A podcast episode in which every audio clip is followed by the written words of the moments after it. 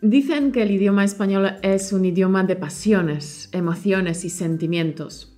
Yo no sé si el español es el idioma más romántico del mundo, pero lo que sí sé que expresar correctamente los estados de ánimo puede resultar muy útil. Pues claro que sí. ¿Te acuerdas, figura, que en el podcast 79 ya aprendiste cómo expresar alegría y tristeza? Hoy veremos juntos cómo expresar extrañeza y preocupación.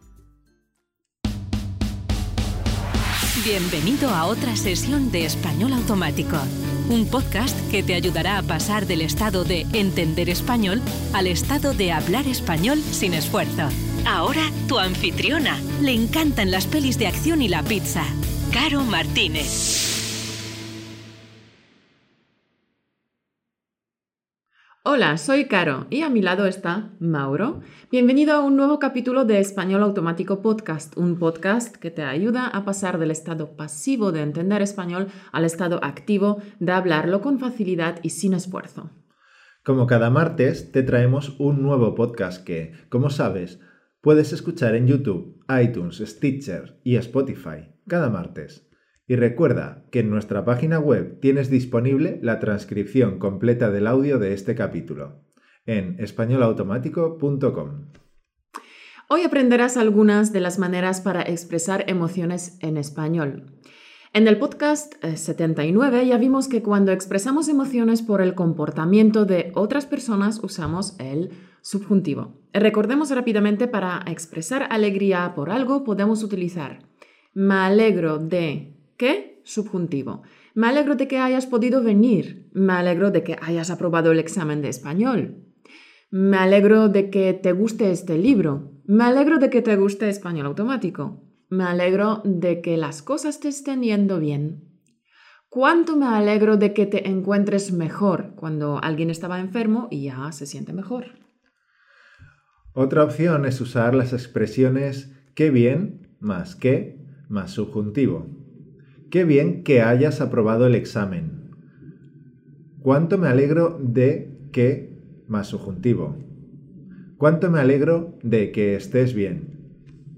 Recordemos que para expresar pena, lástima o tristeza por algo usamos me da pena, es una lástima, más que más subjuntivo. Me da, pena que, eh, me da pena que Ana no haya aprobado el examen. Me da pena que no pueda ayudarte más. Otra manera de expresar pena o, tristeza es con la expresión qué pena, qué lástima, más qué, más subjuntivo. Por ejemplo, qué pena que no vinieras anoche. Qué lástima que no quieras ir al cine con nosotros. Qué lástima que no pueda ir al concierto con vosotros. La tercera manera para expresar pena o tristeza es con la expresión lamento que, lamento que tu padre esté enfermo, siento que no puedas venir, siento mucho que no pueda ayudarte con la presentación. O cuánto siento o cuánto lamento más que más subjuntivo. Cuánto siento que no hayas aprobado el examen. Cuánto siento que no pueda ir contigo. Bueno, después de este rápido repaso, vamos con las emociones de extrañeza y preocupación. Qué raro, extraño, más que, más subjuntivo. Qué raro que haga tanto calor hoy. Qué extraño que Luis sea tan puntual. Muchas veces, después de haber expresado la extrañeza o preocupación, nos gusta buscar explicación de lo sucedido. Por ejemplo, qué raro que todavía no haya llamado a Ana si nos había dicho que nos llamaría. Seguro que se la ha olvidado, ya sabes cómo es. Qué extraño que Juan no haya venido con nosotros al cine. Si parecía tan interesado en la película, ¿le habrá pasado algo? Me imagino que le haya surgido algún imprevisto. Vamos con la preocupación. Para expresar nuestra preocupación usamos la construcción. Me preocupa más que más subjuntivo. Por ejemplo, me preocupa que no me escribas. Me preocupa que tenga poca comida en casa. Pero luego también hay un montón de pequeñas expresiones y frases hechas que también sirven para expresar extrañeza o sorpresa. Por ejemplo, qué casualidad, no me digas, qué cosas dices, anda ya y muchas más. Sí, de hecho son unas cuantas, eh, bastantes. Y para que te resulte más fácil aprenderlas, Encanto, las he recogido todas y hemos creado un freebie para ti. Las expresiones en el freebie están divididas según el nivel de dificultad para los alumnos, del nivel B2 o C1. Será una chuleta perfecta para ti, Encanto. Puedes descargar el freebie en españolautomático.com barra recursos o en los show notes del programa de hoy en españolautomático.com barra podcast barra 083. Bueno, pues ahora toca practicar tu pronunciación. Si no estás solo en este momento porque estás en el metro o en el gimnasio, pues repite en tu mente. Pero si estás solo, es un ejercicio buenísimo, así que repite en voz alta. Lo importante es que copies exactamente mi pronunciación. Aquí no importa la rapidez, sino la exactitud de tus repeticiones. Esto te permitirá trabajar los músculos que normalmente no usas porque no se usan cuando hablas tu lengua materna. ¿Empezamos el ejercicio? Venga. Qué raro que a Guillermo no le hayan ofrecido el puesto de director financiero de la empresa.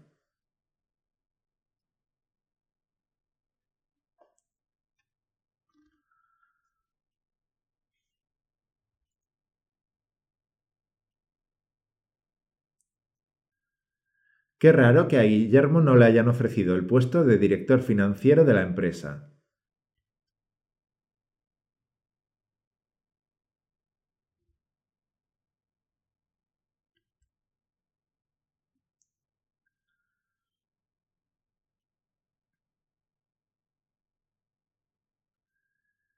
Es muy extraño que te acuerdes de cosas que te pasaron cuando todavía tenías un año de edad.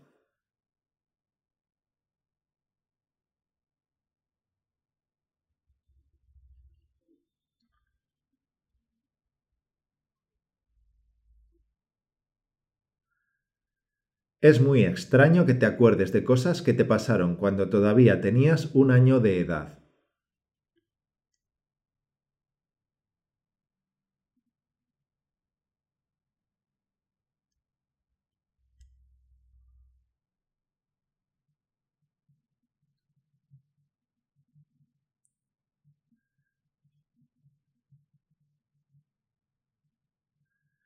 Qué raro que todavía pueda hacer 30 flexiones seguidas con todo el tiempo que llevo sin entrenar.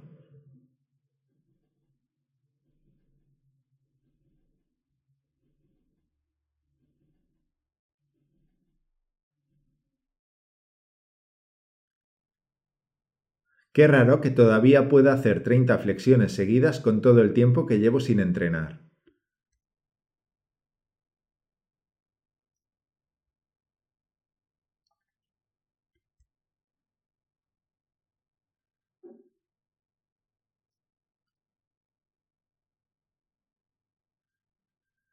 Me preocupa coger el tren equivocado y que no lleguemos a tiempo al aeropuerto.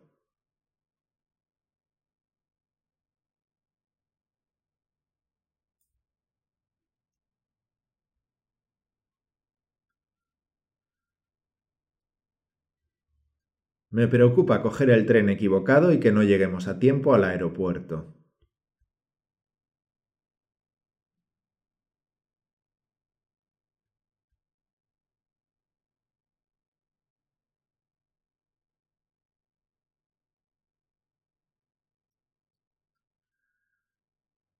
Me preocupa que no consigan llegar al pueblo antes de que caiga la noche.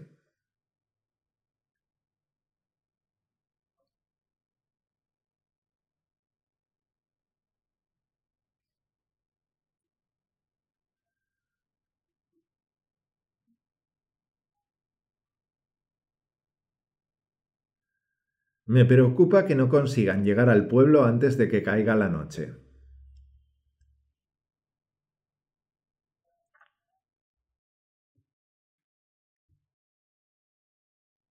Muy bien, lo has hecho muy bien, perfecto. Repite este ejercicio varias veces para acostumbrar tus músculos de la cara a la pronunciación española y para acordarte de la estructura de las frases. Recuerda que lo importante es que copies exactamente la pronunciación y la entonación de Mauro. Bueno, Recibimos a diario muchísimos mensajes de los oyentes en iTunes, en YouTube, en Facebook y a veces también son peticiones para aclarar algunas cosas que hemos dicho en el podcast, algunas expresiones que no quedan claras. En uno de los podcasts anteriores usamos la expresión pasarlo pipa.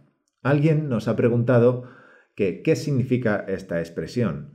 Pasarlo pipa es una expresión muy típica en España, que significa pasarlo muy bien, divertirse mucho o gozar al máximo. Son expresiones equivalentes a pasarlo bomba. Por ejemplo, me ha comentado Marta que se lo pasó pipa viendo la nueva película de Amenábar.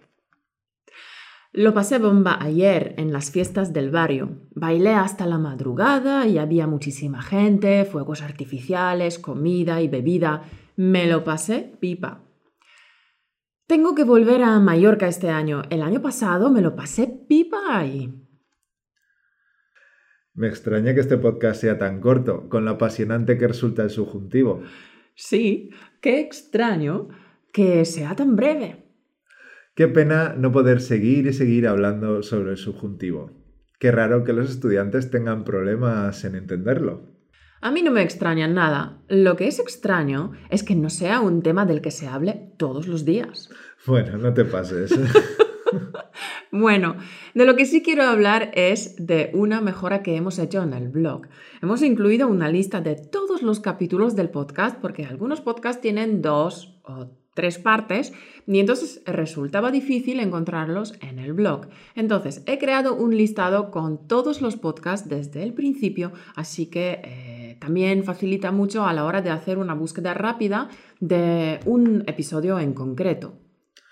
Podéis acceder a la lista completa de los podcasts desde la página de recursos y también hemos puesto el link en el footer del blog. Además, a partir de ahora, el link estará también añadido a los show notes en la parte de más recursos para ayudarte a hablar español.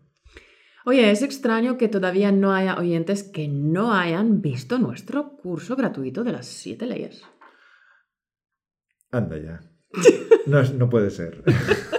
ya, a mí también me asombra. Me asombra que todavía haya oyentes que no se hayan apuntado. Con lo fácil que es, solo hace falta ir a españolautomático.com barra 7 leyes y apuntarse al curso gratis para conocer bien las leyes sobre las que se basa nuestra metodología.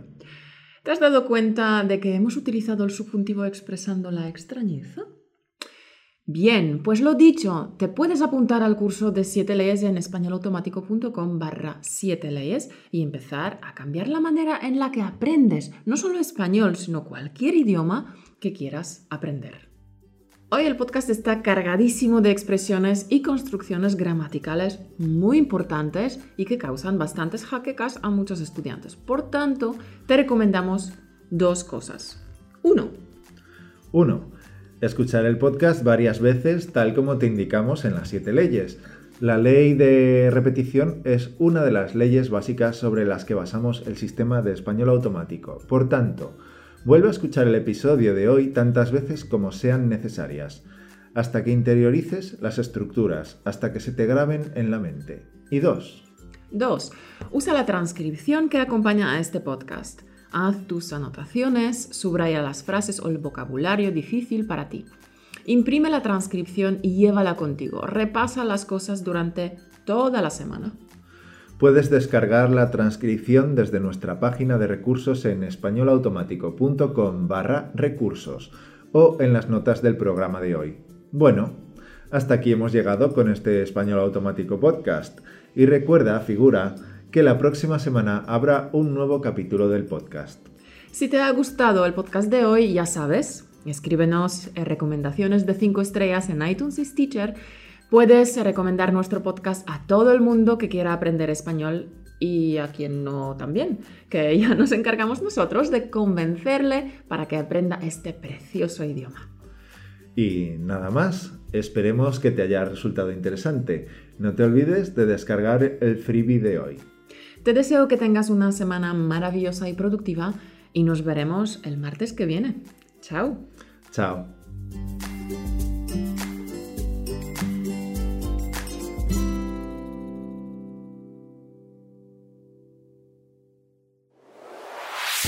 Gracias por escucharnos. Únete a la conversación en españolautomático.com o busca Español Automático en iTunes.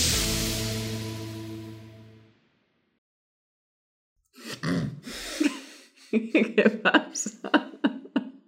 ¿Por qué te rías? Dios. Es una quejica de la hostia. No digas palabrotas que nos cortan en iTunes. Ok. Puedes Siempre decir de la leche. Siempre nos quedará i- i- eh, Android.